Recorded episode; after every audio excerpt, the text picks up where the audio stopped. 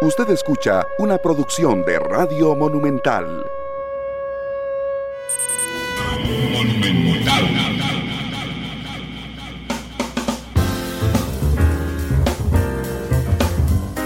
La radio de Costa Rica, 2 de la tarde con 5 minutos. Hola, yo soy Randall Rivera. Bienvenidos a un programa más. Hoy jueves, el penúltimo programa de la semana de este espacio en el que analizamos los temas que son noticia en Costa Rica y en el mundo. Muchas gracias por estar con nosotros. Voy a saludar a mi invitada de hoy, a la diputada del Partido de Liberación Nacional, doña Paola Valladares. Doña Paola, ¿cómo le va? Bienvenida. Hola, muchísimo gusto, Randall, un placer.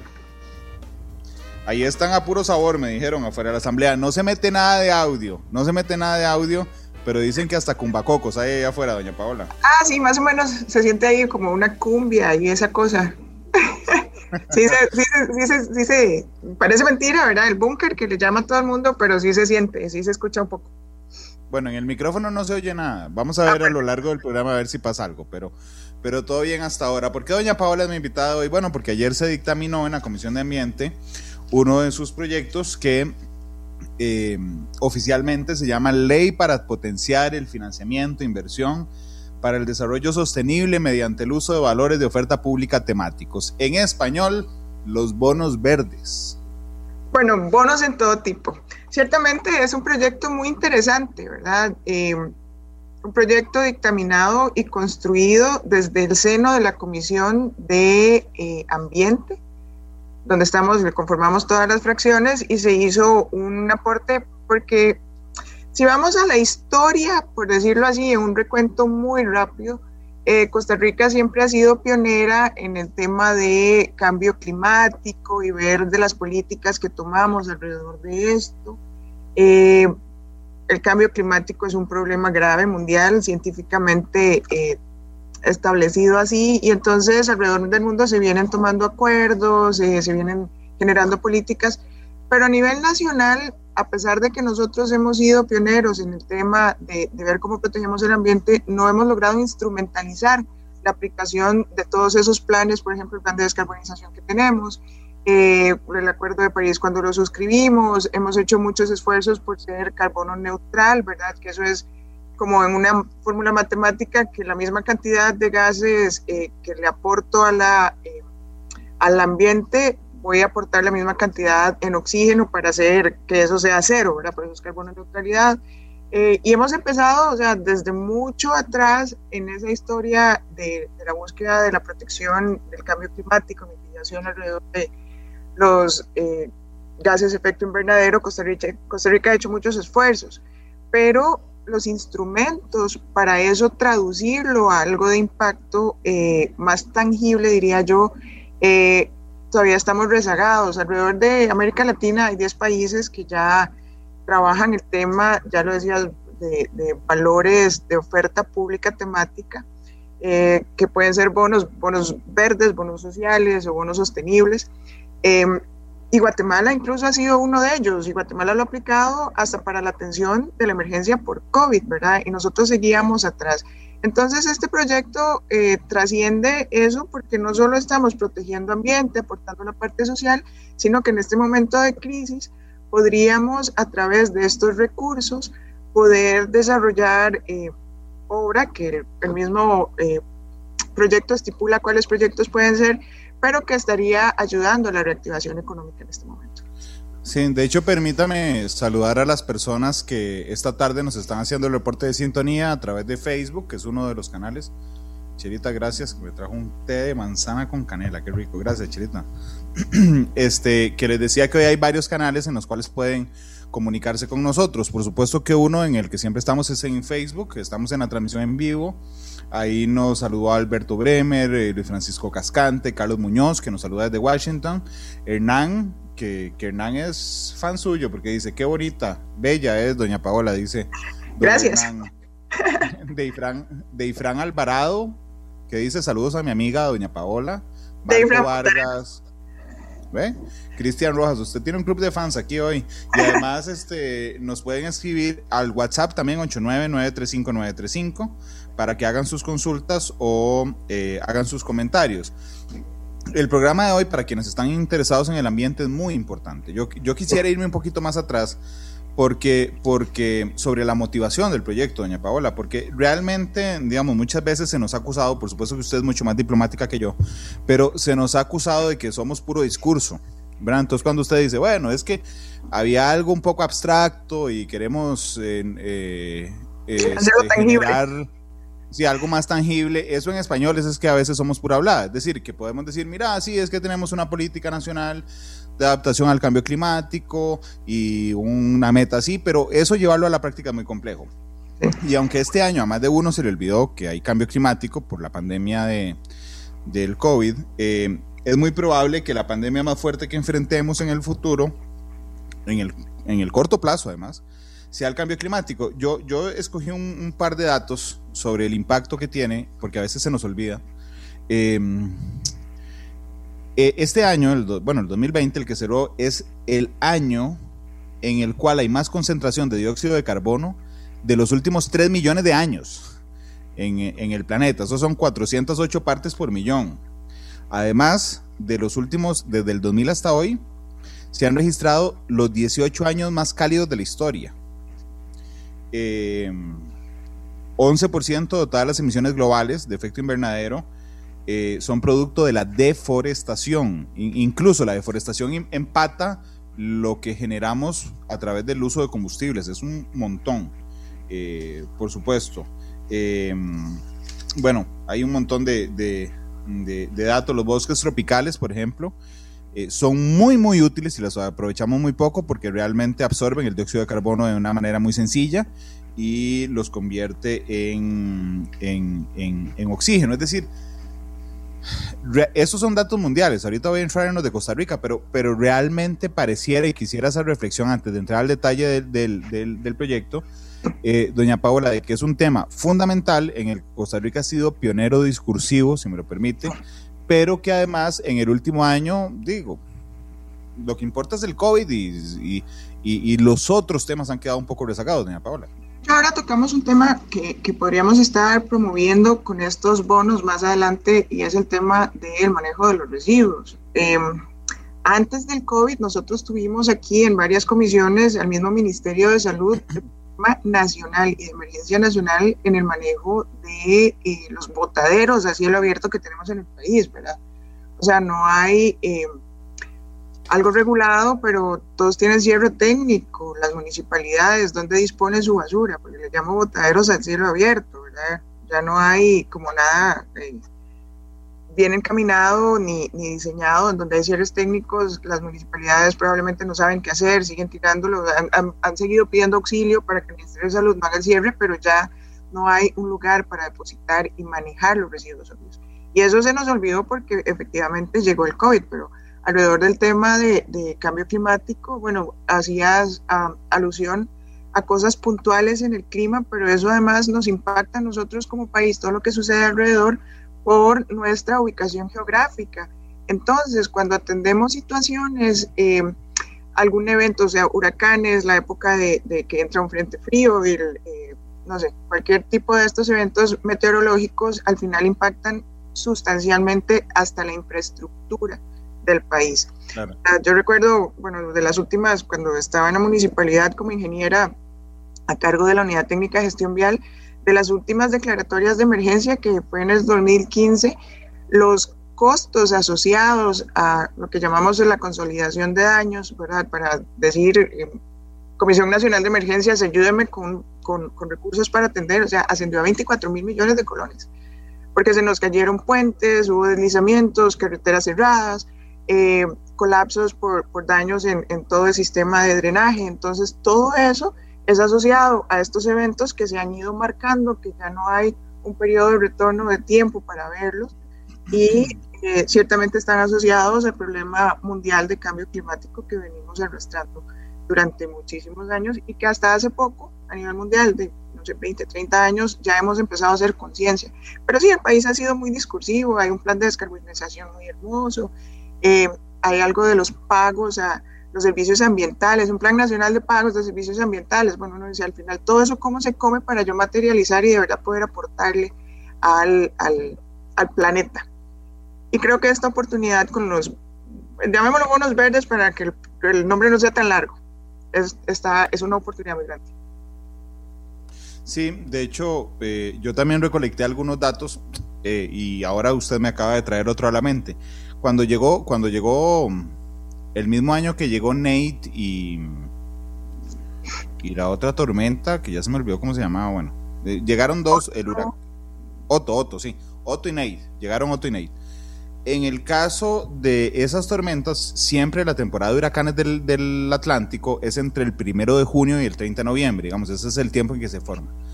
Pero curiosamente hemos visto una enorme cantidad de, de ciclones, que el año pasado se nos acabaron los nombres, por ejemplo, sí. o algunos que vienen formándose más allá de las fechas establecidas, lo que nos dice que hay un calentamiento de la Tierra.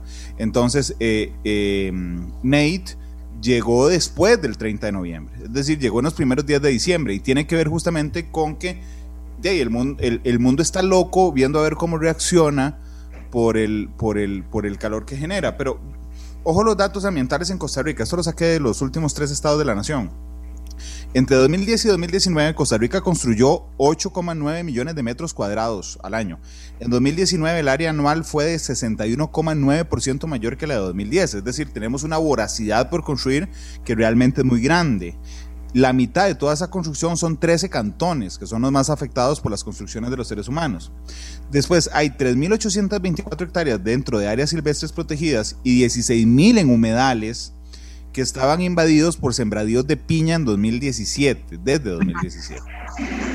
Eso, eso, es un problema de los monocultivos. El cultivo de marihuana, una cuarta parte que, se, que logró erradicar el Ministerio de Seguridad, estaba en áreas silvestres protegidas. Esos son 87 estadios de fútbol llenos de marihuana en áreas protegidas. 18% de los distritos del territorio nacional carecen de recolección de residuos. 18%. Dos de cada 100 distritos del país. Y el 58% de las asadas, que tienen un papel fundamental, particularmente en las áreas rurales, eh, no tiene acciones para proteger fuentes de agua y el 77% ni siquiera delimita sus sitios de captación de agua. Esto nos habla de que est estos datos nos demuestran efectivamente de que tenemos un discurso de, de hacia afuera, ¿verdad? De que somos un país muy verde, muy azul, en el caso de las aguas, pero realmente cuando vivimos aquí nos damos cuenta que no lo, que no lo somos tanto. Yo, antes de meterme al proyecto, yo quisiera nada más aclararle a la audiencia, porque a veces cuando uno dice bonos, se vuelve un poco...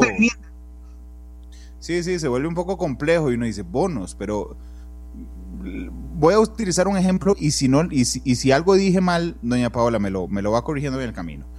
Pero yo vivo entre ríos y entonces yo quiero hacer una huerta detrás de la casa.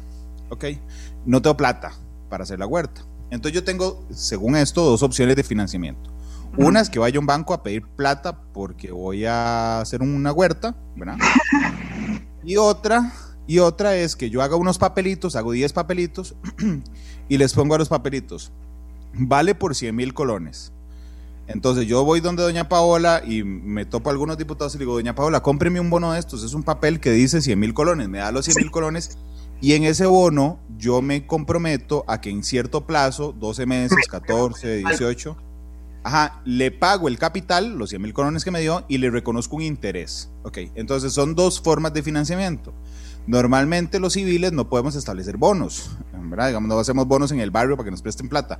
Pero, pero, eh, pero lo que doña Paola plantea en este proyecto es que los bonos están identificados con decir, Ojo, como es una huerta, es decir, tiene un impacto ambiental, por ejemplo, o social, entonces son unos bonos diferentes. Hay como un sellito que dice bono verde. Ok, eso no, eso no se puede hacer, pero lo que me refiero es que al, al esas son formas... Al, al instrumento. Sí, Exactamente, el instrumento es así. Ese es sí. el instrumento. Entonces, si yo necesito hacer un proyecto grande, lo que doña Paola pretende entonces con el proyecto que fue, eh, que fue em, dictaminado es que se pueda generar esa emisión de bonos para conseguir financiamiento y atraer inversiones. Okay. No sé Entonces, si quiere me amplía lo que quiera, pero el mecanismo vamos es un poco que eh, Randall como privado no lo puede hacer, ¿verdad? Es a través del sector público. ¿Quiénes? Eh, la administración pública centralizada o descentralizada. Eso es lo que estamos autorizando. ¿Cuál es la descentralizada? Las instituciones autónomas, las empresas públicas, que podría ser, por ejemplo, el ICE, y las municipalidades. Entonces ahí es donde hay un punto muy importante a la hora y una gran oportunidad para las 82 municipalidades, volviendo a los datos que decía Randall en cuanto al problema que hay en el manejo de residuos sólidos y asociándolo con lo que les decía hace un rato, que es antes del COVID era la emergencia nacional, la disposición de los residuos sólidos. Entonces, a través de esta colocación de bonos, eh, que la municipalidad puede el, el, proyecto, bueno, vamos a explicarlo así más a, fondo. El proyecto me dice cuáles ah, obras, actividades o proyectos propiamente son financiables o refinanciables, ¿verdad? Los puedo financiar o refinanciar. No es cualquiera, es una, una lista de proyectos que califican para poder ser ah, construidos o aprobados o desarrollados con estos bonos, esos papelitos que Randall decía. ¿Verdad? No es que yo voy a, no sé, hacer cualquier cosa porque se me ocurrió, no tiene que cumplir una serie de requisitos y principios hasta internacionales, estándares, que demuestran que efectivamente va a haber un aporte al ambiente, que efectivamente demuestran que va a haber un aporte social, que podríamos estar hablando hasta del desarrollo, o sea, el agua potable, que ya decías, el mal manejo que hay en las asadas, ¿verdad? Todo, poder desarrollar la parte de infraestructura, esto es un bono social, los bonos verdes o el transporte limpio, eh, el hecho de que las comunidades puedan tener acceso a la, a la seguridad, a la educación, a los servicios de salud, todo ese tipo de cosas son sociales. Todo lo que impacte el ambiente, que puede ser energías renovables, que podemos estar hablando de agricultura verde, ¿verdad? Entonces, si la ganadería más controlada, todo esto porque el proyecto busca que con el desarrollo de toda esta infraestructura o de todos estos proyectos podamos alcanzar los objetivos de desarrollo sostenible, que eran 17 eh, objetivos en un acuerdo de 193 países que busca conseguir muchas cosas, que es una eh, construcción sostenible, que tengamos, podamos erradicar pobreza, que tengamos hambre cero, en fin, y que además podamos alcanzar las políticas en cuanto al combate al cambio climático que tiene el mundo entero. Entonces, em, otro ejemplo que decía, bueno, a través de la corporación municipal, eh, sigamos con el manejo de los residuos, podemos establecer, em, construir un centro de acopio y poderle dar incluso trabajo, se me ocurre, a un grupo de mujeres organizadas para que puedan generar hasta lo que es la economía circular. O sea, hay un potencial enorme, hay una oferta increíble de... Eh, bueno, hay, posibilidad de colocar los recursos, pero más bien hay una carencia en oferta de proyectos. Y aquí es donde resaltamos la importancia de este instrumento que ya venimos entonces a materializar y dejar la hablada, como dijo Randa. Ya podemos empezar a invertir en un momento de crisis para el país, pero puede ser con el aporte de capital extranjero, inversión directa extranjera. A partir de eso, o sea, entonces emitimos los bonos, tengo una tasa más favorable, y Guatemala lo utilizó ahorita y no es posible que nosotros a nivel de la región, que nos desgarramos las vestiduras diciendo que somos el país a nivel de Centroamérica, América Latina y que somos eh, pioneros de muchas cosas, nos estamos quedando atrasados en la implementación de esto. Guatemala ya, ya comenzó a, atender la crisis de COVID con la emisión de bonos verdes y nosotros apenas vamos con la ley, pero creo que vamos muy bien encaminados en donde ya sale de comisión y estaríamos entrando a plenario. Bueno, pero es una fuente de financiamiento importantísima. Sam dice en Facebook que está muy interesante el tema, dice además eh, Fabricio Madrigal que le parece excelente. Eh, dice Jorge Eduardo Esquivel, felicitaciones por el programa, toca un tema de suma importancia, además expuesto, no, pero oiga, usted tiene un grupo de fans aquí en Matices que yo no me he dado cuenta, voy a invitarlo más seguido, porque además expuesto por una mujer inteligente y hermosa, dicen. Em, Ahorita ya apareció mi mamá entonces. este, pero bueno, ¿qué es lo que busca? ¿Qué es lo que buscan? El, mundo entero se puso de acuerdo, efectivamente. Bueno, se puso de acuerdo también de manera discursiva e hizo unos objetivos de desarrollo sostenible, que efectivamente doña Paola decía son 17. Son metas que nos pusimos al 2030, que yo sé que van a ser muy difíciles de cumplir, pero que la idea es que todos nos rijamos por la misma meta, que todos vayamos hacia el mismo lugar fin de la pobreza, hambre cero, salud y bienestar, educación de calidad, igualdad de género, agua limpia, energía mm, asequible y no contaminante, ¿verdad? Que eso tiene que ver con ese proyecto, trabajo decente y crecimiento económico, industria, innovación e infraestructura, reducción de desigualdades, ciudades y comunidades sostenibles, que también tiene que ver con esto, eh, producción y consumo responsables, acción por el clima, protección de la vida submarina, vida de ecosistemas terrestres, paz, justicia e instituciones sólidas y una alianza para lograr los objetivos. Esos son los objetivos. Pero el proyecto de Doña Paola dice textualmente, la, la presente ley tiene por objeto promover el financiamiento de inversión mediante el uso de valores de la oferta pública temáticos, bonos, en actividades, obras y proyectos tendientes a alcanzar los objetivos del desarrollo sostenible y la Estrategia Nacional de Cambio Climático.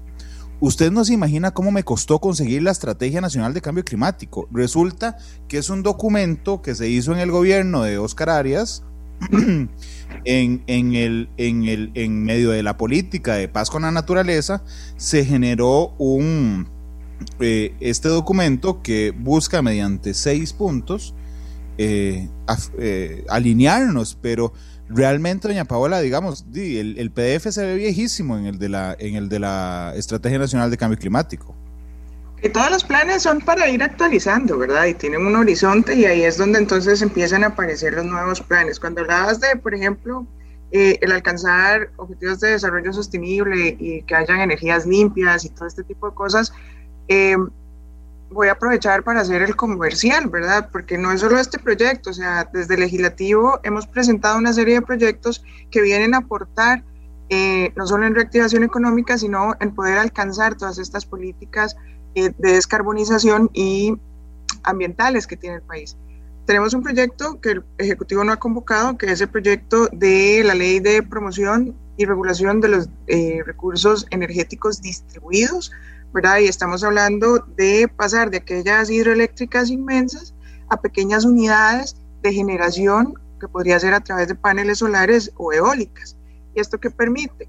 Además de que ya no voy a, eh, bueno, bajo el impacto en, la parte del el aporte de efecto invernadero, ya no voy a hacer aquellas construcciones masivas donde voy a meterme a la cuenca de algún río, ¿verdad?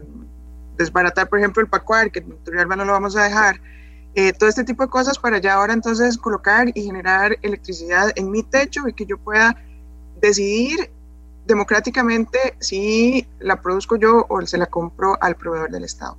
Entonces, todo este tipo de cosas y acciones que nosotros tratamos de impulsar van asociadas a atender y materializar lo que hasta hoy vos decías que el PDF está muy viejo y, y desteñido porque se ha quedado mucho en el instrumento inicial, pero no hemos podido dar el paso para eh, generar ese cambio.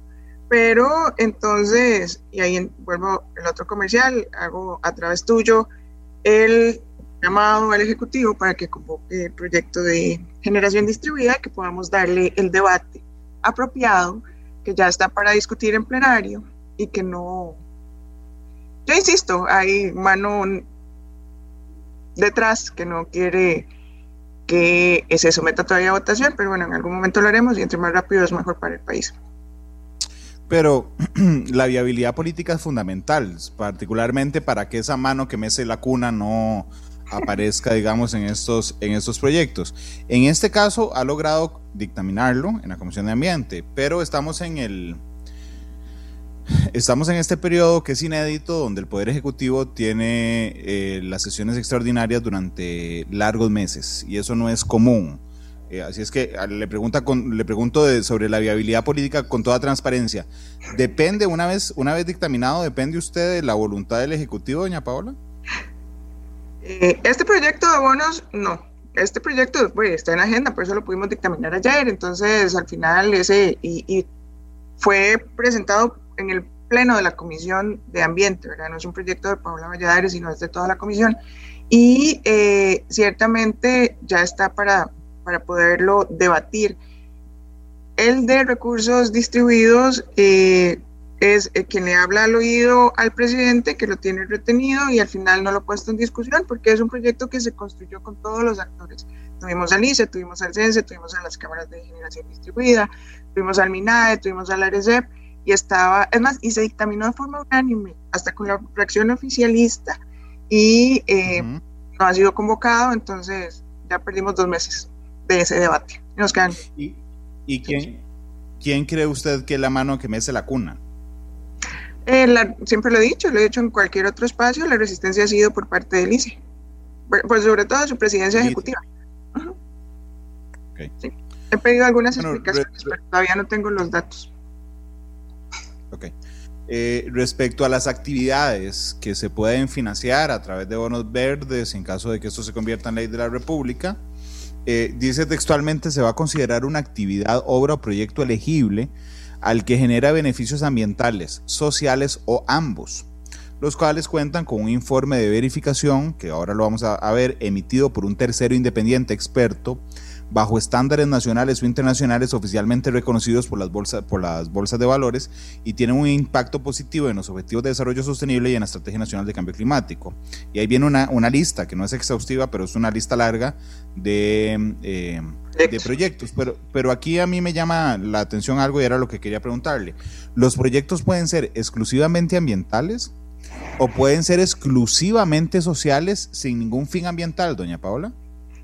De hecho, por eso hay bonos verdes, bonos sociales y bonos sostenibles, ¿verdad? Entonces, el bono verde es el que es exclusivamente ambiental, el bono social es el que es exclusivamente con fines sociales y el bono sostenible es el que combina ambos, ¿verdad? Eh, hay en alguna parte que se desarrolla dentro, de, dentro del texto, entonces eh, el hecho de poder construir un acueducto y llevar ese tipo de servicio a la comunidad eh, más vulnerable es un bono social, pero al final es bajo el tema del el valor temático y los, los valores estos de, de, públicos temáticos, ¿verdad? Entonces, que tienen esas tres consignas, que puede ser social, bono verde o ambos. Entonces, sí se puede como que sea exclusivo. Son las eh, 2.32 en, en la tarde. Eh, de, de, respecto a este tema, es que me pasaron un dato, pero nada más estoy esperando si me dejan citar la persona que me lo, que me lo pasó, porque quería compartirlo con doña Paola. Y entonces estoy en el minuto donde le pregunto a una persona, ¿puedo decir que usted me lo mandó? Y entonces está escribiendo, está escribiendo y solo estoy esperando que me diga que sí. Le va a gustar el dato, doña Paola, porque si no, si no me dice que es esa persona, eh, Igual se lo voy a dar, pero con fuentes confidenciales. Este, porque quería, quería esperar la respuesta justo antes de entrar a lo que podría ser un proyecto. Y, y, para lo que quería usar eh, algunos ejemplos. Ya le voy a decir, porque de fijo no va a tener problema. Es que Eric Lonis nos está escuchando, el exportador de la selección nacional. Somos muy amigos. Buen amigo. Sí, Eric, por supuesto, yo fui portero de Liga Menor. Eric llegó mucho más largo que yo, pero siempre me trata como colega y a mí me encanta eso. Y entonces me dice, grande, no sé si sabes que Paola es hija de un gran arquero de los 70s y los 80s, seleccionado nacional, jugó con Turrialba, con Limón y con la selección nacional. Y me mandó una foto. Y me dice, por cierto, en la foto está Juber Solano, Chatty Williams, que jugaron con el Cartaginés cuando vos creo apenas estaban naciendo. Gracias. Eric, es la foto donde Chatty Williams sale sin camisa. Hay uno de es ellos. Es esa, es esa, es esa. es esa foto, pero bueno, ve que era un dato interesante, porque hoy un montón de gente nos está escuchando y, realmente nos, nos, nos alegra mucho. Un saludo a Eric, voy a. Voy a, voy a inventarme una municipalidad, la municipalidad de Randalandia. y entonces es para ir, para ir ilustrando los proyectos que pueden ser viables con esto. Y entonces vamos primero con los ambientales. Entonces, usted dice, bueno, se podrá financiar con esto un proyecto que tenga que ver con agricultura, bioenergía, forestación, reforestación o cadena de abastecimientos. Entonces digamos que en Randalandia hay mucha deforestación y yo quiero reforestar, pero no tengo el capital para hacerlo. ¿Qué hace esa municipalidad sabiendo que el proyecto es elegible para lograr esos fondos, doña Paula? Bueno, tiene que cumplir con todo lo que la bolsa, o sea, no nos perdemos eh, de que siempre estamos dentro del marco regulatorio de la emisión de bonos de la bolsa de valores, ¿verdad? Hay que cumplir con la serie de requisitos. El asunto es quiénes pueden entonces acceder a eso, es donde se abre autorizando así a la administración pública descentralizada. Y entonces por ahí ya podemos a través de las municipalidades, siempre dentro del marco de... Eh, el proyecto, la temática o, en el cumplimiento de su principio fundamental poder atender este tipo de situaciones, ¿verdad? Y entonces Randalandia no solo tiene que ser eh, forestado, sino estaba pensando en el tema de biomasa, ¿verdad? Entonces, Randa tiene ahí un poco de, y lo pensaba con los cañeros en Turrialba que podríamos estar utilizando, porque así lo hacen en Guanacaste, ¿verdad? Donde está toda la zafra. Después de la zafra, todo eso lo usa para hacer eh, energía a través de biomasa. Todo ese tipo de cosas se puede financiar con, con estos bonos, ¿verdad? A través, pero, pero que haya desenfoque. Y de hecho, el proyecto propone que el Estado tiene que generar las condiciones para que esto se desarrolle y entonces es ahí donde le dice al MEC, al MEP, al Ministerio eh, de Obras Públicas y Transportes, a mí de Plan y a todo el mundo, póngase las pilas, pongámonos en sintonía y si hay que coayudar y generar algunos cambios para que esa infraestructura se desarrolle, ustedes tienen que generar esas modificaciones reglamentarias. La idea es impactar que, y generar un ambiente sostenible, ¿verdad? Entonces, sí es, es de suma importancia este proyecto, al final de cuentas. ¿verdad? Y nos da muchas alternativas ampliando ese espectro de quiénes lo pueden hacer. Y. Em, de, quién, de, de quién, perdón, de quiénes lo pueden hacer y todo lo que pueden hacer. Porque incluso solo en este punto A, que tiene que ver con agricultura, bioenergía, forestación, reforestación y cadena eh, de alimentos, eh, doña Paula nos hablaba de biomasa, pero por ejemplo, eh, puede ser agricultura orgánica, agricultura sostenible, cadenas de abastecimiento de alimentos, desarrollo de proyectos de deforestación y reforestación, que les decía, construcción, operación y mantenimiento de proyectos de generación con biomasa, biocombustibles, excepto aquellos que estén en modalidad de monocultivo, para, para no volvernos contradictorios. No, vamos Protección de naturaleza, Sí, pero, pero digo, digo, si uno, si uno genera bonos verdes para financiar una planta que use un monocultivo, pues deja de ser verde en su, en su, en su dinámica. ¿Verdad? Prevención de desastres, incluyendo restauración de ecosistemas y prevención y erosión de suelos. A mí la prevención de desastres, y viniendo doña Paola de donde viene, que es del trabajo municipal, realmente me llama mucho la atención, porque el Estado de la Nación del año pasado demostraba que una buena cantidad de construcciones en los últimos 10 años se habían hecho en zonas vulnerables a desastres. Eh, le pregunto, doña Paola, aquí también se habla de una gran oportunidad, no solo para entidades públicas centralizadas, para, como la Comisión de Emergencias, sino descentralizadas, como las municipalidades, de atender mediante financiamiento externo, producto de bonos verdes, a las poblaciones vulnerables a desastres. Sí, vamos a ver, y, vuelvo al cantón de Turrialba. Turrialba es el segundo cantón, después de Puriscal, con la mayor cantidad de fallas, ¿verdad? A nivel de... Eh, eh, eh, a nivel de suelos, por decirlo así. Entonces, tenemos ya de por sí identificados, hay un mapa de cuáles son las zonas realmente más vulnerables. Pero a nivel país tenemos las zonas costeras que son muy llanas y tienden a ser eh, propensas a inundaciones.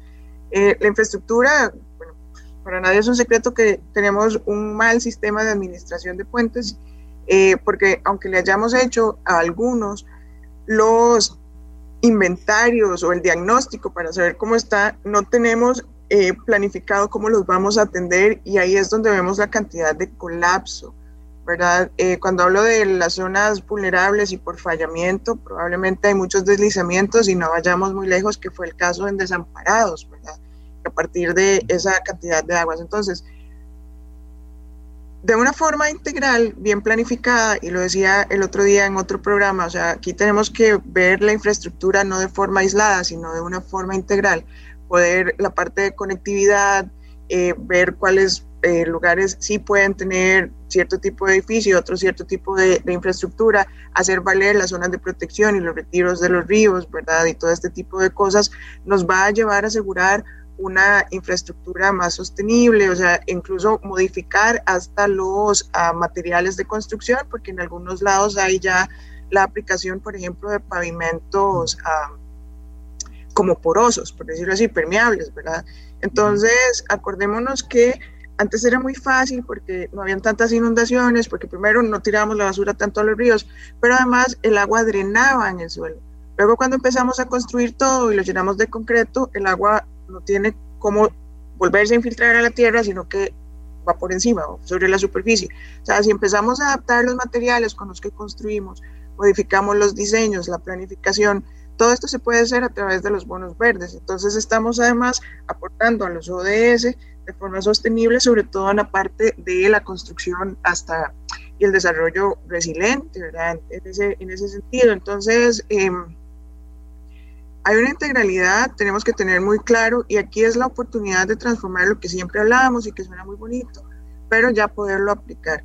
Pero más allá solo de la política ambiental, debe haber una política nacional, me parece, en la gerencia y desarrollo de proyectos, que haya un poco más de claridad y no solo hacer leyes por hacerlas ni planes por hacerlos, sino es cómo implementarlos y ejecutarlos, que es ahí donde nos hemos quedado muy cortos a nivel nacional. Sí, yo, yo le confieso, digamos que en primera instancia, cuando uno piensa en bonos verdes, simplemente dice para ayudar a la naturaleza, pero cuando uno conoce el texto de, del proyecto, le da, digamos, una visión mucho más amplia de lo que eso significa, ¿verdad?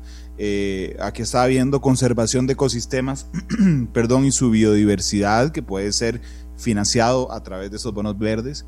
Pero ojo, está que interesante, la eficiencia energética, edificación sostenible, que es de la que nos habla doña Paola, almacenamiento de energía, calefacción urbana, ¿sí? redes inteligentes, equipo e instalación para reducir el uso de energía y emisiones contaminantes. Puede incluir reciclaje, uso de calor residual, como la cogeneración cuando no existan otras alternativas viables. Es decir, eh, poca gente podría pensar que necesariamente el ambiente necesariamente tiene que ver con redes inteligentes. Y aquí está incluido, por ejemplo. Entonces, digamos, si nos da una perspectiva mucho más amplia, doña Paola, eh, respecto a este tema de la eficiencia energética, que también tiene que ver con, con ambiente. No todo, y al final entonces hay un menor uso de esfuerzos y de calor y eso al final aporta al medio ambiente, ¿verdad? Entonces, eh, cuando tenemos edificios inteligentes en donde manejamos la parte de aires acondicionados dentro, eh, se prenden y se apagan las luces, entonces ya a la hora de la utilización de energía en cuanto a eh, producción y demanda ya se van a empezar a bajar. O sea, es una cosa tan integral. La parte de redes inteligentes y el almacenamiento incluso está incluida dentro del proyecto que no me han convocado, que sigo apelando a que el Ejecutivo lo haga, 20009, que es el de recursos energéticos distribuidos, porque ya también contemplamos el tema de almacenamientos. Entonces, con este de bonos verdes podemos uh, financiarlo. El otro es la ley habilitante para llegar a ese tipo de proyectos tan importantes para el país en tema de energía. Dice William Solano que las fincas más diversificadas, es decir, las que tienen, digamos, mayor cantidad de, de cultivos diferentes, son menos vulnerables a las acciones de los desastres naturales, que después del huracán Mitch hubo varios estudios que demostraron eso, que también podría incluir, doña Paula, porque están, digamos, ya esto pasa a, a, la agenda de plenario, eh, que podría incluirse también la diversificación de cultivos eh, claro, desde un punto de vista sostenible, pero que tenga que ver directamente con la prevención de desastres. Ok, volvemos al punto de cuáles proyectos sí y cuáles no, no es una forma antojadiza. Hay unos principios a nivel internacional que vienen a definir, ¿verdad?, eh, en el cumplimiento de cuáles proyectos pueden o no pueden ser, ¿verdad? La lista taxativa al final no fue una ocurrencia de, de los legisladores que nos sentamos en una mesa de café a, decir, sino que tiene un sustento ya de, estándares a nivel internacional para poder definir cuáles son. Entonces, incluso a nivel internacional, desde el año pasado se vienen dando emisores que solo, única y exclusivamente, van a financiar, por ejemplo, proyectos que sean verdes. En un tema que fue tan controversial, que era la discusión de si iba o no iba el tren eléctrico, al final la ventaja del crédito que financiaba el tren iba en función del aporte al transporte limpio que iba a hacer en el país. Más allá de si el proyecto era bueno o no era bueno, si era o no cumplía con las condiciones técnicas que muchos establecían. El financiamiento en esas condiciones se dieron ciertamente porque aportaban a la materialización de una de las tantas consignas que pueden haber dentro del plan de descarbonización. Esto es lo mismo. Los rendimientos y las tasas tan favorables en la colocación de los bonos verdes es porque la tendencia mundial va hacia eso. O sea, necesitamos mantener todavía el, el, tercer planeta para poder vivir muchísimos años más y esto cada vez es más imposible si no tomamos acciones y medidas inmediatas. Entonces, vamos a proponernos a nivel mundial es a financiar todo aquel proyecto que venga a garantizar que hayan muchísimas generaciones más que puedan disfrutar del planeta Tierra. Sí, de hecho, eh, un buen amigo Alejandro dice, Randall, por ejemplo, los edificios certificados LED, liderazgo en energía y diseño ambiental, eh, que es un sistema de certificación con reconocimiento internacional para edificios sustentables creados por el Consejo de, Edificación Sustentable de los Estados, eh, de los Estados Unidos. Sí es curioso, tiene que ver también con agua, tiene que ver con manejo de residuos, tiene que ver con prevención de la contaminación, con transporte limpio, como lo decía doña Paola. Eh, en temas sociales puede ver con infraestructura básica de agua potable, alcantarillado, de saneamiento de transporte, de salud. Que te, te interrumpo ahí. Por ejemplo, el problema tan grande que tenemos, yo que soy parte de la Comisión de Derechos Humanos, eh, donde lo hemos vivido, donde uno busca eh, la zona, la zona indígena, las poblaciones indígenas en el Pacífico, al final, o en casi todo el país, no tienen acceso a agua potable no hay asadas, no hay una distribución, la parte de saneamiento. Entonces, ciertamente a través de esto los municipios podrían estar gestando ese tipo o las asadas eh, de, solución de los problemas en cuanto a el saneamiento y el agua potable. No es posible que todavía haya una población de nuestro país que no tenga la posibilidad de tener una forma de tomar agua de calidad o ni siquiera de conseguirla, ¿verdad? Claro. Algunos oyentes están eh, preguntando si algunas ideas que ellos tienen cabrían dentro de esta dentro de esta eh, propuesta, que hay que recordar algo que dijo doña Paola, es a través del sector público, ¿verdad? Entonces, digamos, la emisión de bonos verdes, con algunas ideas que ustedes han planteado aquí, podría pasar a través de la municipalidad, por ejemplo, para plantearla, o a través de, instituciones descentralizadas, pero quería compartirle las preguntas. Emilia Zamora dice que ella sola, ella, ha sembrado más de 2.000 árboles, ella sola, pero dice que no todos están porque irresponsablemente le han cortado mucho, que aún así su satisfacción es que están purificando el oxígeno, ya que los árboles trabajan todos los días, 365 días por eh, muchísimos años. Pero digamos, esta podría ser el ejemplo de un lindo proyecto, ¿verdad?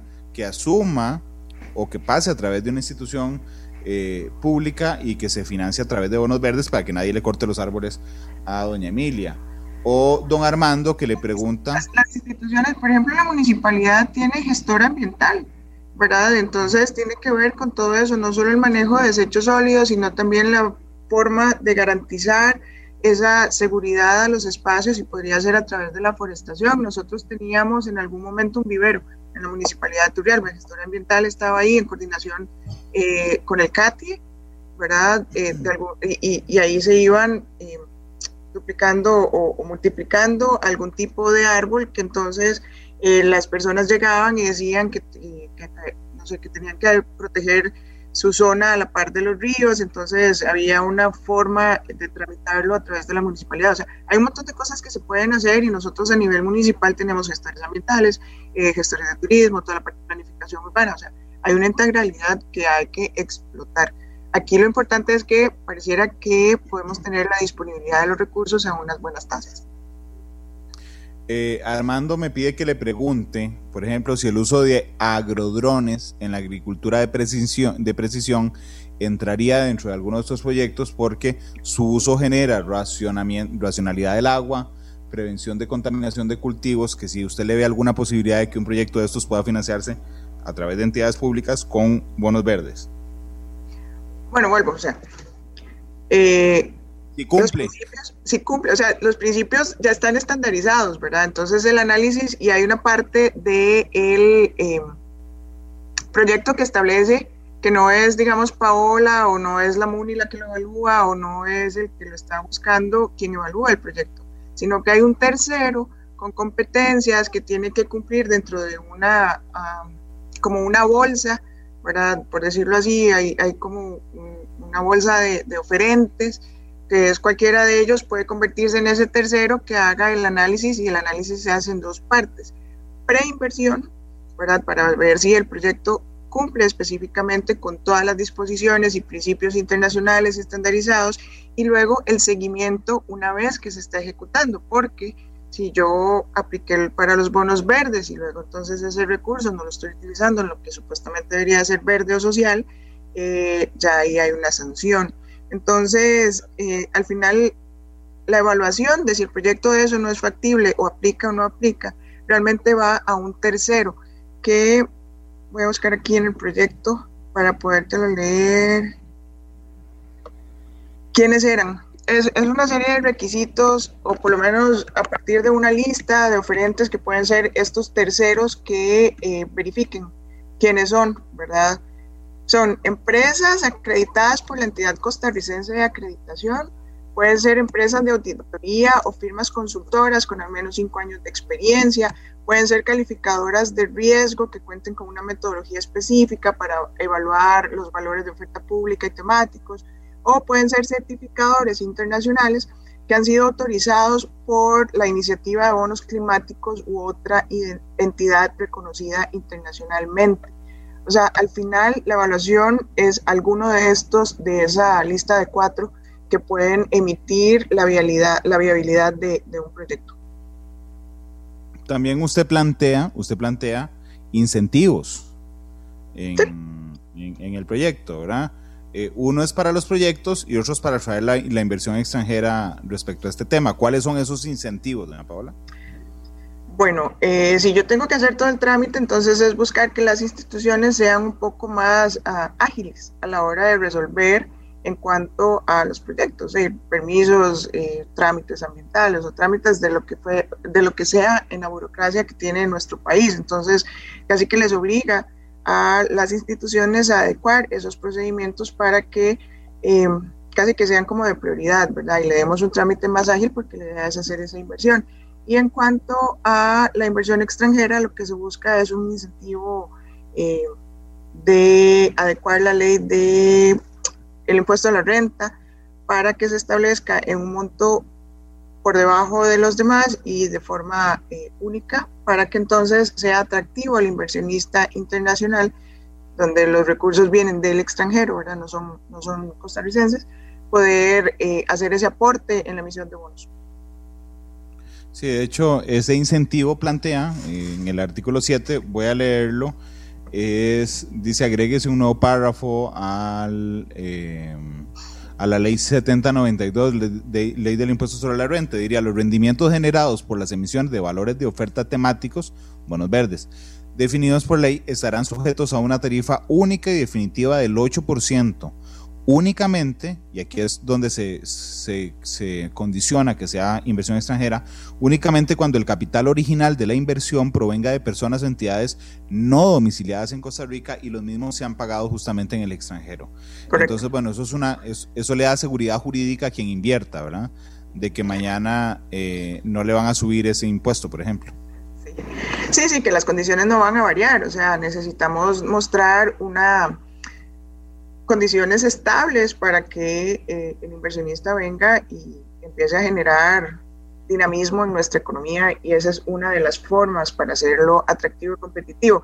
Y es que tenemos que caer en cuenta que a nivel de tasas y tributos nuestro país, eh, además de la cantidad que tiene, tenemos el componente de mano de obra y, todo el tema de eh, las cargas sociales, que al final, si bien es cierto, no es un tributo, eh, impacta mucho a nivel de competitividad. Entonces, ¿cómo hacemos que el inversionista extranjero venga a desarrollar proyectos en el país si, si ya la carga impositiva es bastante alta y le sumamos las cargas sociales, eh, no tenemos cómo competir? Entonces, tiene que haber algún aliciente, además de que vayan enfocados al tema de sostenibilidad. Doña Paula, contéstele por favor a Armando Mena. Porque Armando dice, ok, ya entendí, es para proyectos y empresas grandes entonces, porque no son recursos para cualquiera, son para los grandes. Listo, seguimos apoyando la brecha entre pobres y ricos. Eh, nada más voy a hacer un comercial antes de que doña Paola llegue, que es a través de entidades públicas, pero eso, eso me parece a mí, pero por supuesto le va a contestar doña Paola, que le da, digamos, una amplitud de proyectos porque por ejemplo a través de la municipalidad no solo van a pasar grandes proyectos, por ejemplo, por este, podrían pasar proyectos más pequeños, doña Paola. No, no, es, es el hecho que tenga una verificación internacional con estándares es para poder acreditar que se cumpla con esos principios y por eso tiene las condiciones diferentes, ¿verdad? Pero una asada eh, un centro de acopio, no son proyectos grandes o país, ¿verdad? Son muy puntuales que pueden ser atendidos a través de los gobiernos locales o las municipalidades. Eh, alguna generación, no sé, de un parque solar que pueda ser a través de la empresa pública, puede ser cualquiera del ICE o cualquiera de estas, eh, las autónomas, no sé. Al final no quiere decir que vayamos a construir un puente de 500 metros de largo a cuatro carriles, no. Sea, estamos hablando de que pueden ser proyectos, pero no perdamos de vista que no es que yo, Paola, quiera ir a poner algo y voy a ir a buscar los bonos, porque yo no puedo, ¿verdad? Tiene que ser la colocación a través de estas entidades que están autorizadas y no puede ser la, eh, cualquier ocurrencia, sino que tiene que cumplir con los principios. Por eso son las condiciones muy particulares, ¿verdad? O sea, si fuera cualquier proyecto, pues entonces estaríamos dentro de la colocación de bonos corrientes o la parte de colocación de, de en la bolsa de valor que ya se da, pero la diferencia en las tasas de rendimiento y todo esto va en función del aporte al ambiente. Y para yo, mundo de valores, garantizar que ese proyecto efectivamente sea en función del aporte al ambiente y, y la sociedad, debo cumplir con una serie de requisitos y principios que no están inventados de ahorita, ¿verdad? Sino que vienen estandarizándose y en esa mejora continua de adecuación para que eh, se cumplan y por eso es la revisión. Pero no quiere decir que, que a través de asociaciones o grupos organizados eh, o incluso hasta, no sé, alguna cooperativa, me imagino, pero siempre en coordinación con una municipalidad puedas gestar proyectos eh, de mayor o menor magnitud. Juan José Jiménez dice, Randall, solo una consulta que me surgió. Con este tema, ¿cuál sería el papel del Fondo Nacional de Financiamiento Forestal? El cual en estos momentos es el que ha tenido experiencia en el tema de venta de bonos de carbono. Los bonos de carbono, pues no, no, estoy muy segura, honestamente, cuál podría ser el rol, pero tiene que haber un control cruzado, ¿verdad? Porque dependiendo del tipo de proyectos, el otro son bonos de carbono específicamente para eh, lo que ya se ha emitido, pero estos son verdes, esto es financiamiento, este es con un espectro muchísimo más amplio, ¿verdad? Que tiene que haber alguna relación, pero los fondos, los bonos no son exactamente iguales. Por eso no son, eh, son de carbono. Por eso son sociales o son ambientales o verdes, pero con el impacto y, y el desglose y la lista de proyectos a los que se puede acceder. David Acuña dice que si no podría ampliarse, digamos, la regulación de estos bonos, por ejemplo, a que se contemplen alianzas entre entidades públicas y privadas, siempre que tenga que ver con servicios ambientales. La misión... yo sé que así como está el texto, no, pero digamos, me parece que, que, le están invitando a que lo agregue. Bueno, y haremos la valoración, entonces yo le dejo una, una, tarea a Randall y entonces y, al, y a mi despacho y hacer revisar como todas las propuestas y ver qué se puede. O sea, este es un texto sustitutivo eh, que se trabajó por todos los despachos de la comisión para generar una mejora al texto base y todavía le quedan mocionar en 137 y nada está escrito en piedra. O sea, si es viable y se puede construir, le tomaremos en cuenta cada uno de los mensajes y los aportes y haremos lo que las averiguaciones de lo que no sabemos. De hecho, de hecho le voy a decir, doña Paola, yo, yo sé que el programa iba a generar interés, pero le confieso que ha generado más interés del que yo pensé que iba a generar. Es decir, no solo de que la gente lo esté viendo, sino que la gente esté participando. Y, si más tarde lo puede ver usted en, Facebook para que vea las, los comentarios, A, la, derecha. yo no sé si a usted la ha sorprendido, digamos, vamos a ver, no quiero que decir que la sorprende la cantidad de gente que está siguiendo el programa, porque espero que no, pero a mí sí me ha sorprendido la cantidad de gente que tiene preguntas directas sobre el tema en particular. Eh, Vieras que no tanto, o sea, es un tema muy interesante porque es la oportunidad de materializar lo que siempre fue intangible. Entonces, perdón, nosotros desde que lo estábamos eh, discutiendo, por ejemplo, para entenderlo a nivel de despacho, ¿verdad? Eh, y cuando digo entenderlo es, Paula Valladares es ingeniera civil y gerente de proyectos, no es en la parte de bolsa de valores y todas esas cosas. Eh, entonces, yo en mi mundo cuadrado de ingeniería, yo tengo que traducir eso y, y, uno se va dando cuenta del interés que existe, no se ría, el interés que existe, o sea, hay, hay una actitud para, para, poderlo conocer porque hay una necesidad muy grande, no solo de contribuir al ambiente, sino de poder desarrollar tanta infraestructura que hace falta. y que no es solo para el ambiente, sino que también es un aporte a la sociedad. Y en este momento, de verdad, cuando, cuando uno quisiera a nivel de ingeniería poder dar soluciones y sabe que no tiene, no tiene recursos, eh, esta es una opción de, pues, muy, muy, muy atractiva. ¿Sabe qué es? Que tal vez yo esperaba que los comentarios fueran opiniones. Es decir, me parece bien o me parece mal. Pero ha habido mucha consulta o mucho aporte. Exactamente, lo que me sorprende es el aporte, digamos, gente que dice, si le metemos esto, si le metemos el otro, y eso realmente me parece, eh, digo, que es muy rico en medio de su cuadrado de ingenieril, pero que es muy rico eh, respecto a ese tema. Me hizo gracia porque, porque efectivamente, digo, tal vez los periodistas también seamos así, pero los ingenieros tienden a hacer eso. Me hizo gracia nada más la, la, la referencia. Pero, ciertamente hay un montón de aportes. esa transformación a una cosa gráfica que yo nada más la pueda ver y ya la dijera. Entonces yo creo que esa es la forma de, que fuimos haciendo el estudio de cada uno de los proyectos y este proyecto en particular. Sí, no, realmente, realmente es muy interesante. David Acuña dice que ya le está mandando un correo en lo particular a usted. Este, sobre, sobre aportes sobre de, de de este tema. Dice, ve, yo salí regañado también, porque Susa dice, Randall, ahora sí espero que le dediques más tiempo a los temas de cambio climático y biodiversidad. Sí, tener razón, Susa, con, con, mucho gusto. Eh, no, y el público es muy amplio. Cuando hablo de público es esa interacción, o sea, hay gente que tiene muchísimas ideas y, bueno, no sé si nos da tiempo de ver ahorita el tema también de movilidad peatonal, ¿verdad? que puede... Eh, el proyecto que se aprobó ayer en primer debate es un proyecto que venimos trabajando hace más de dos años y nace a partir de una necesidad eh, y una experiencia, o sea, eh, fue vivencial. ¿Qué hace uno en la MUNI para poder desarrollar los espacios públicos y este diseño de movilidad peatonal y este tema de estandarizar aceras y los eh, infraestructura peatonal? Entonces, a partir de eso comenzamos a hacer una construcción de un proyecto que eh, incluimos a todos, municipalidades, eh, ANAI, CONAPDIS, eh, los gente de movilidad, eh, este tipo de situaciones, hacer una construcción de un proyecto que viniera a recopilar en una sola ley cosas que estaban dispersas por todas y que llenara algunos vacíos que no se regulaban. Entonces, a través de eso la municipalidad hoy puede, bueno, cuando la ley, cuando el proyecto ya sea ley, puede estar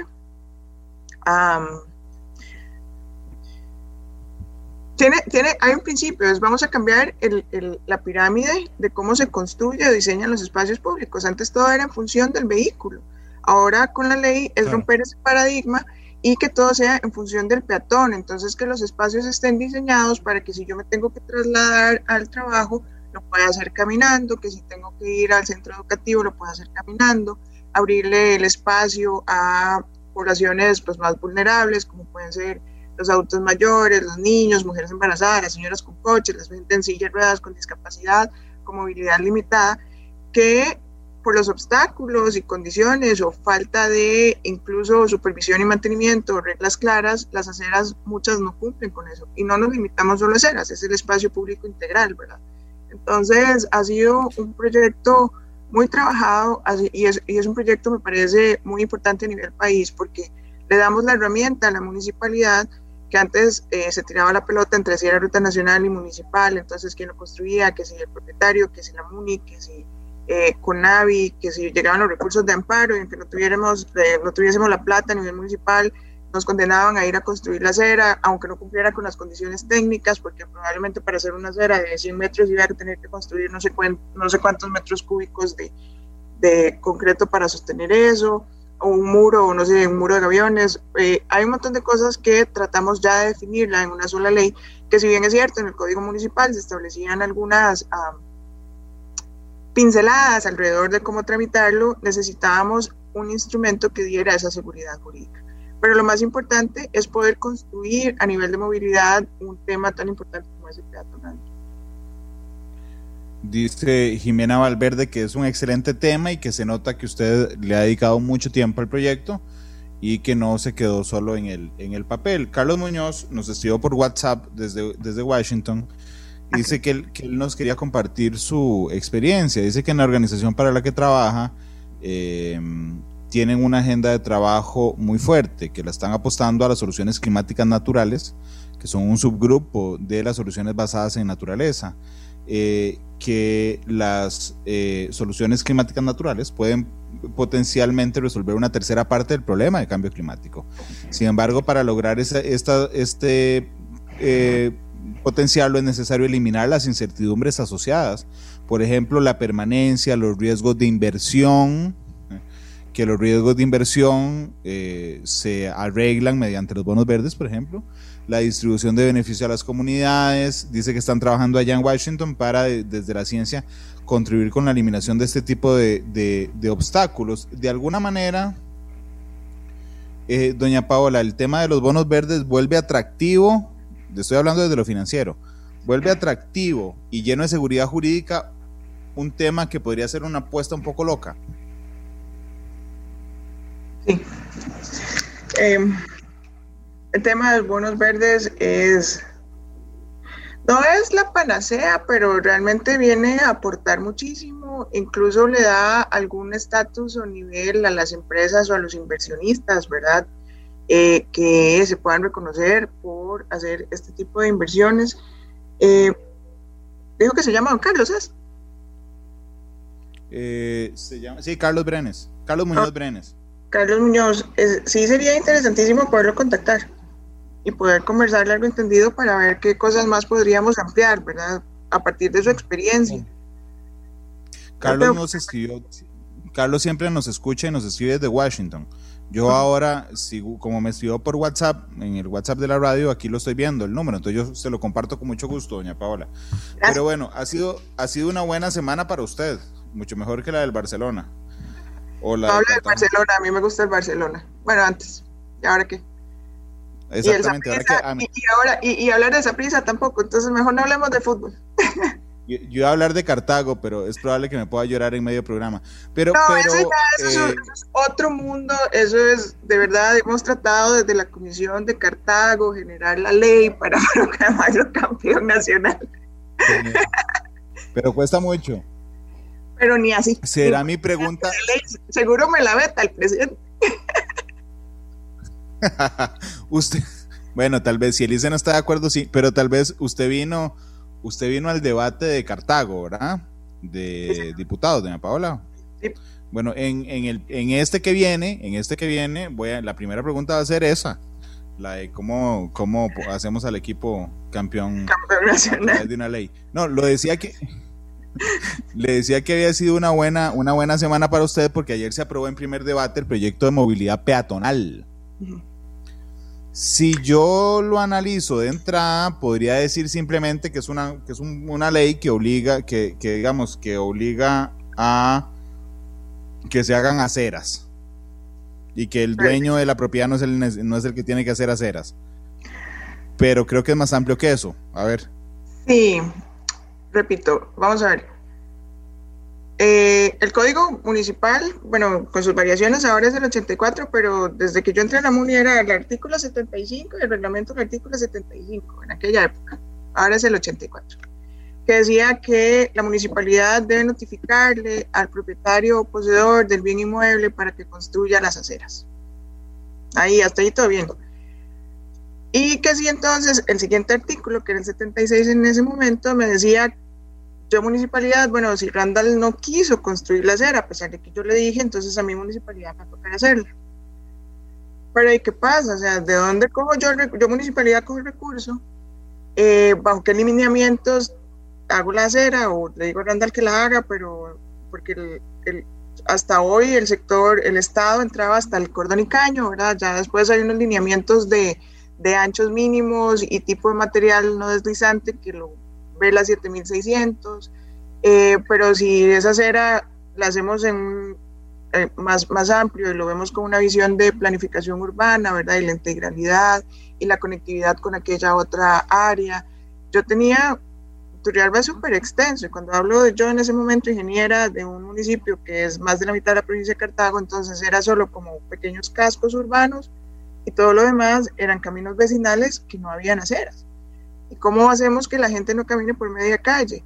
O habían tramos en donde la acera estaba en muy malas condiciones. Entonces, en la buena teoría estaba, pero no había una forma de instrumentalizarlo, porque llegaba la municipalidad y decía, ok, voy a hacer la acera Randall y probablemente es de 100 metros y de dónde cojo yo el recurso para hacerla, aunque eventualmente tenga que cobrársela y los reglamentos no estaban actualizados, ¿verdad? Y, y en el transcurso de los años, bueno, y Randall la hicimos hoy, en 25 años la condenada acera ya no sirve y entonces, ¿qué vamos a hacer?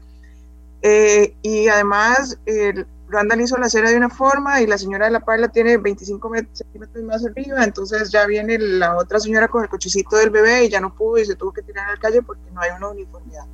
Todo eso estaba regado, por decirlo así, en diversas uh, normativas. Ayer señor me decía, sí, el Código Municipal tiene el rango de ley a falta de una ley especial, pero la idea es haberlo condensado en una sola ley para generar el instrumento.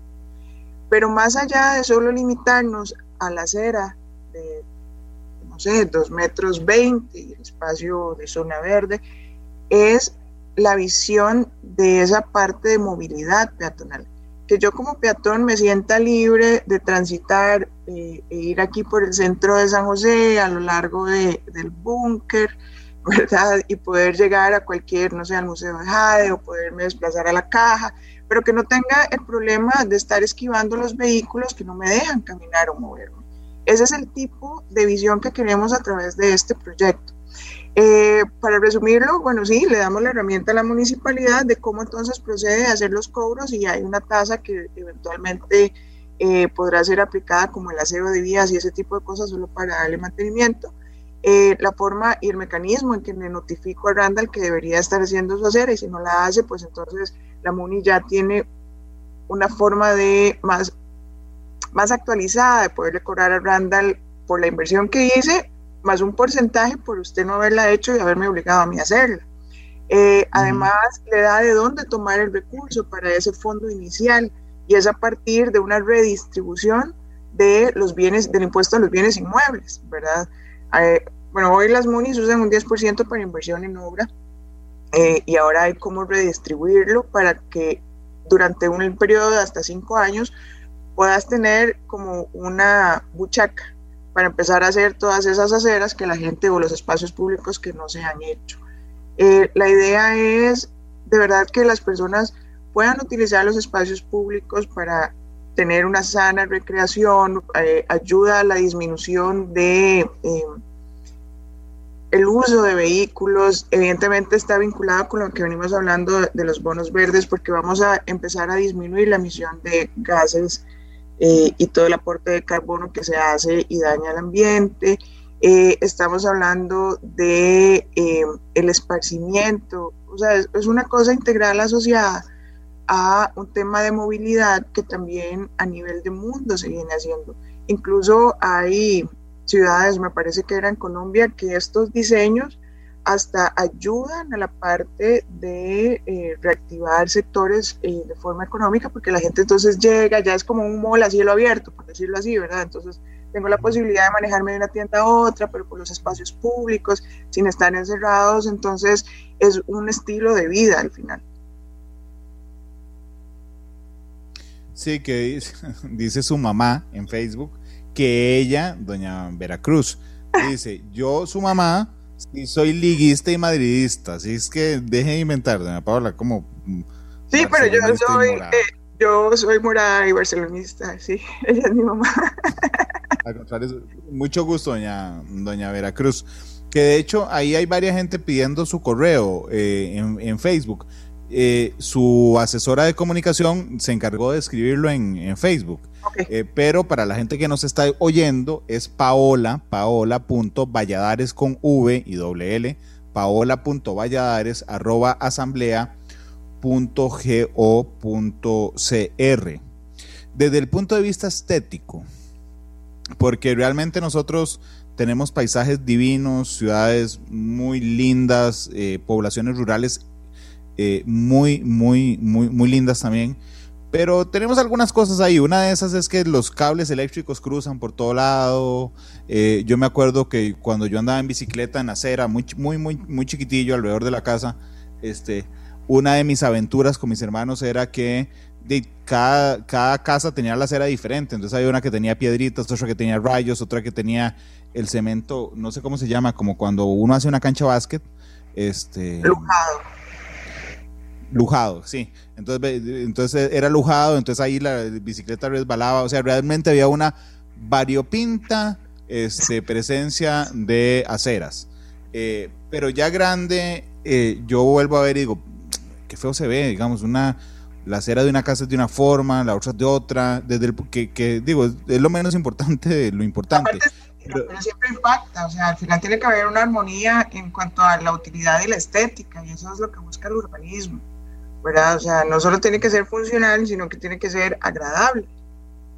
Eso es importante. Yo no soy arquitecto, pero ni, ni trabajo en la parte de paisajismo ni urbanismo, pero eh, parece que yo era cuadrada pero sí tiene que haber esa funcionalidad, o sea, sí tiene que haber ese Dicen que, los, que los, los, ingenieros se encargan de que sirvan y los arquitectos de que sea bonito. Perdón, es que se me fue esa conexión. no se preocupe, que, que los ingenieros se encargan de que sirva y los arquitectos de que se vea bonito. Sí, eh, básicamente así es. Nosotros hacemos que no se caigan lo que ellos diseñaron. Un resumen muy sucinto de las profesiones. Pues así, pero hay, hay mucha afinidad. Pero... Eh, sí tiene que haber esa armonía. De hecho, incluso eh, acogimos unas mociones de, del Frente Amplio de José María en donde integraba hasta la parte sónica, ¿verdad? O sea, porque tiene que haber eh, toda esta, esta integralidad que no sea solo lo visual, sino que tratemos de controlar los espacios públicos, que haya una armonía en cuanto a ruidos, o sea, es un estilo de vida que podemos implementar a través de leyes y que podemos generar una serie de beneficios tanto de, y lo más importante, de movilidad, pero con, con, ese cambio de lo que siempre habíamos estado acostumbrados, que el primero era el camión y usted haga a un lado, suba hacia el poste por si no lo van a atropellar. Hoy no. La idea es de que hoy todo gira en torno y los vehículos respeten esa disposición que debería y ese espacio que debería estar ocupando el, eh, el peatón. Son las 3 con 17. Doña Paola, permítame ir a la pausa comercial. Regreso eh, y le doy un minuto para el cierre de, la importancia del proyecto de los bonos verdes en lo particular y va pensando la canción que va a pedir para despedir el programa. Son las 3 con 17, gracias por estar con nosotros. Les cuento además que mañana va a estar otro diputado con nosotros, Pablo Heriberto Abarca, que es diputado del PUSC. Yo lo invité porque necesito hablar de los de las tobilleras electrónicas. Y quiero contarles que también invité a doña Fiorella Salazar, la ministra de Justicia, porque la idea de mañana es plantear un debate respecto a este tema. Ojalá, eh, don Pablo ya está confirmado, ojalá que doña Fiorella pueda confirmar en los próximos minutos. Son las 3.18, vamos a la pausa y regresamos con matices.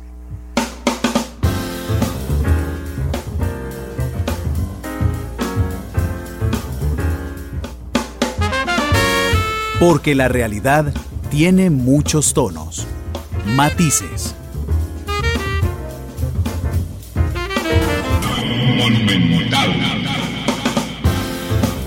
Tres de la tarde con 23 minutos. Gracias por estar con nosotros en Matices. Doña Paola, le doy un minuto de tiempo simplemente para que intentemos redondear la importancia de un proyecto de ley que se dictaminó ayer en la Comisión de Ambiente, que es sobre bonos verdes. Em, es un instrumento para buscar financiamiento, para desarrollar obra, actividades o proyectos en sí completos que impacten em, de forma sostenible la parte o impacten el, aspecto ambiental y el aspecto social que nos ayuden a alcanzar los objetivos de desarrollo sostenible y generar o alcanzar todas aquellas políticas que hemos construido eh, como país alrededor del tema de ambiente, es materializarlo. Es a través de inversión poderlo hacer ya tangible eh, mediante la autorización de la emisión de, los bonos. Es súper importante. Doña Paola, le agradezco mucho que nos acompañara hoy. Muchísimas gracias, más bien, Randall. Un placer. ¿Pensó en la canción? Eh, sí. Vamos, como, y es parte de que usted entre el mensaje de Eric Lonis y mañana tiene otro turrialbeño y entonces está abogando por la provincia. Y Esperemos que la jornada no sea tan larga. Happy, quiero Happy de, de Pharrell Williams. Happy. ¿Usted sabe? Y en sintonía con lo que ha sido el programa, que usted se ha reído mucho, yo también. Sí, yo, yo me reí mucho. Pero usted sabe que Matices nació en 2013, significa que va a cumplir ocho años. Y yo no recuerdo que nadie haya pedido Happy. Ah, soy una niña especial, mi mamá. no, no, es que hay unas que las piden todos los días. Yo voy a hacer una lista de restricción a partir de la otra semana. Pero bueno, eh, ya se usó, ya se usó. 3.25. Eh, despidamos Matices Happy. Don Glenn Montero, que está en el control master de Monumental. Ahí está. Gracias, doña Paola. Hasta luego. Gracias, Brandon, y un placer. A la orden y estaremos pendientes de las recomendaciones. Este programa fue una producción de Radio Monumental.